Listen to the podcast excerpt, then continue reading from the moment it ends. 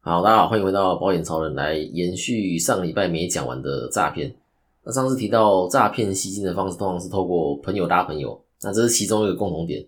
那另一个共同点是资金一共收了多少，然后把钱花在哪里都不会公开。啊，简单来说就是不会公开财报。那是说如果公开财报的话，不就让发现是在做诈骗的吗？而且就算真的公开，公开财报也必须要有会计师的盖章，不能单纯用 Excel 做个表格，然后就说，哎，这个是公司的财报，对，这个是没有公信力的。要有会计师签名盖章承认的财报才能当成真的。那因为会计师才是公正而且有公信力的第三方。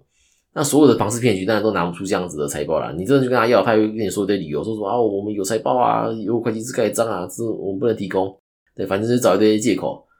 股票市场里能买到股票都有公开的财报，到台湾股市资讯网就能看到。例如台湾人最爱的台积电，你可以看到台积电目前有多少现金、多少存货，这些都是公开的。财报每一季都会公布。那台积电在二零二二第四季的财报看得出来说，有一兆三千亿的现金。有两千两百亿的存货，负债看得到有多少短期、长期负债，员工人数、薪资种类都看得到，对，是非常公开透明的。甚至你有疑问，你还可以打电话到台积电，请台积电给你一个说法。这例如我刚刚看到台积电的存货，从二零二一年的第二季开始，呃，有一千七百亿的存货，那到目前最新公布的二零二二第四季，增加到两千两百亿的存货。这将近两年的时间，存货一直在增加。那有的人可能会觉得说，哎，为什么这个存货一直在增加？是不是？都接不到订单，卖不出去。如果这个疑问，可以打电话到台积电给投资人的专线，请他们给你一个说法。那如果你对台积电给你的说法不满意，你也可以不买他们的股票嘛，或者说你把手上持有的台积电股票也都卖掉都没关系。那在这么公开透明而且多方监督的情况底下，哎，还是有上市贵公司会乱搞。那例如苹果西大的母公司代号一二一三的大隐，就是那负责人涉嫌掏空公司，然后被会计师质疑，那因为账看起来就是怪怪的，然后对不起来。那负责人他也没办法去交代资金的去向，然后那会计师他就不愿意签名盖章承认财报。那主管这边呢，他因为收不到大隐的财报，哦，那最后大隐的股票就被暂停交易，这是很严重的处分哦，因为不能买卖的当下，大隐的股票就瞬间变壁纸。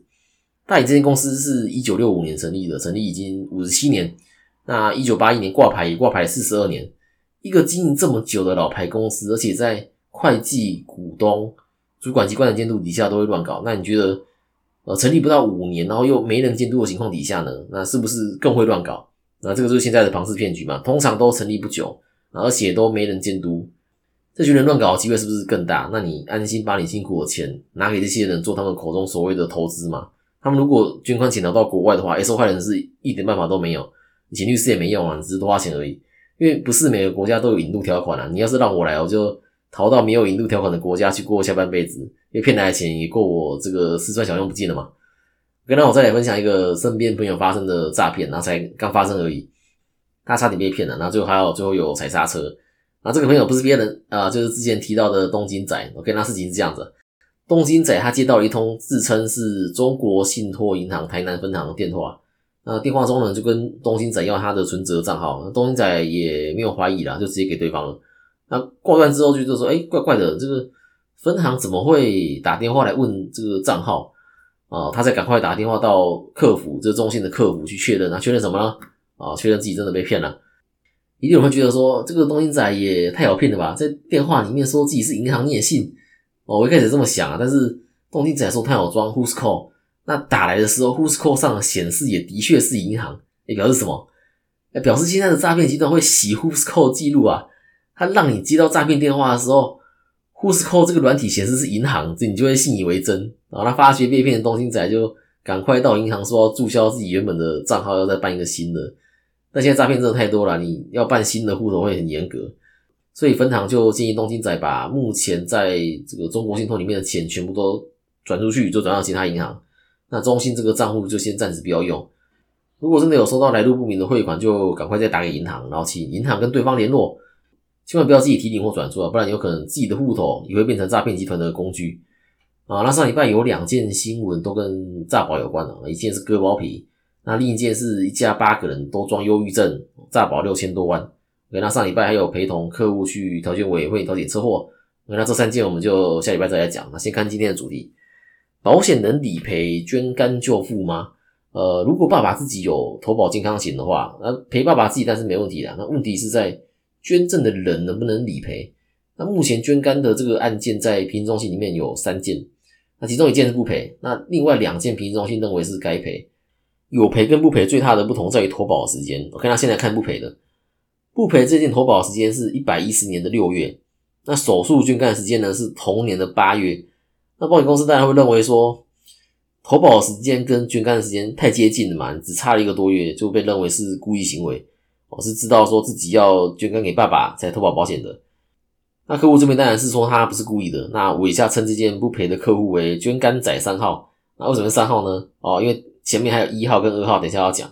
那捐肝仔三号就说是业务员帮他保单见诊的时候发现有缺口才投保的。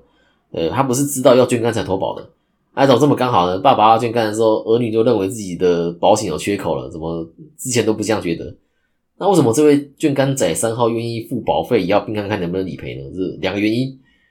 第一个是因为前面的捐肝仔一号跟二号在平行中心里面是有赔的。那第二个是保险法三十条有规定，保险公司对于履行道德上的义务发生的损害是要负赔偿责任的。那捐肝仔应该是看到了这条就打算冲了。捐肝当然是道德上义务嘛，儿女不救父母，还有谁要救自己的父母？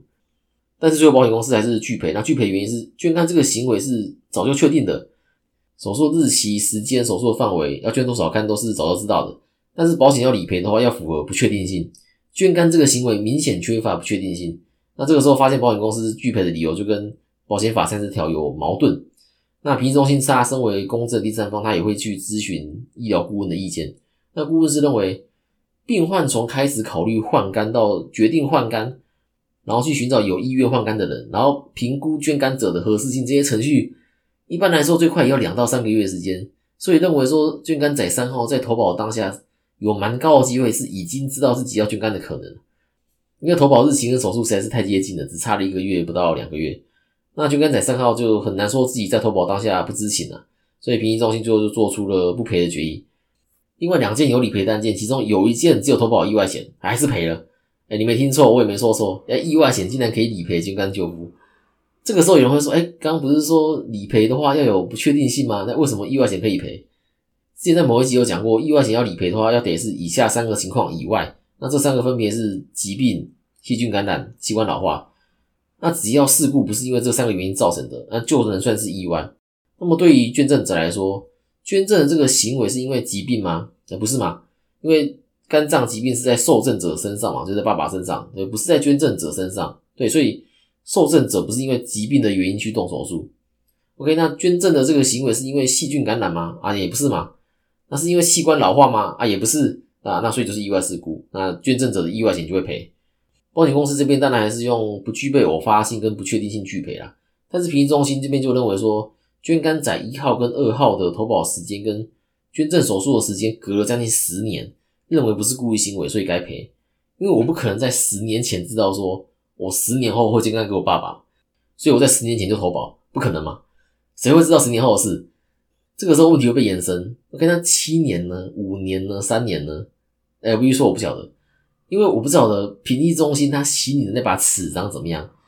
现在这把尺我知道是十年。对，那保险如果投保时时间已经满十年以上的话，诶，之后要捐肝给爸妈，争取理赔成功的几率是很大的。对，因为有前面两次的理赔经验嘛。但是我不晓得这把尺对于三年、五年、七年的看法会是如何。所以唯一解决的办法就是早点规划，早点投保。对，没有比这更好的办法。之前有朋友问我说：“诶，保险什么时候投保最好？”我会说现在，因为现在你是最健康、最年轻的你，也是投保条件最佳你。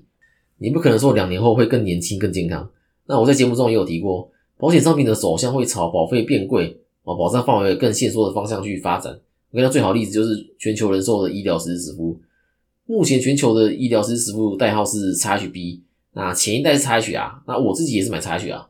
那改版到 XHB 后，它的门诊手术额度就变少了，那手术的范围被限缩要在条款的手术表内，那这都算了，那保费还比 XH 还贵。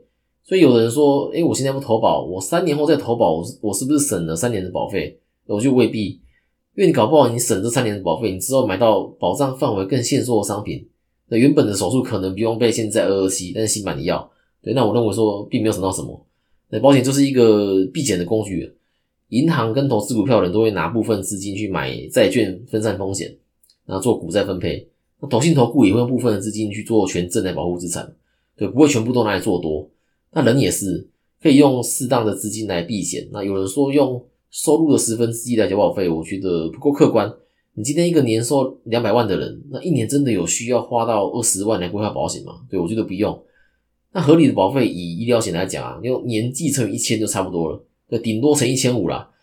一个三十岁的成年人，一年的合理保费大约是落在三万左右，顶多四万五。对，那四十岁的话就是四万。那如果有其他寿险需求，可以再规划定期寿险或是递减型的寿险。对，只要朝有保证续保的一年期险种规划，然后避开终身险。就算加上寿险，再怎么缴也很难缴到一年二十万。如果你目前的保费是超过你年纪乘上一千的，而且超过很多的，那建议可以了解一下自己的保单。正确的用保险将风险转移给保险公司，能起到一定社会作用。那我一个力量有限。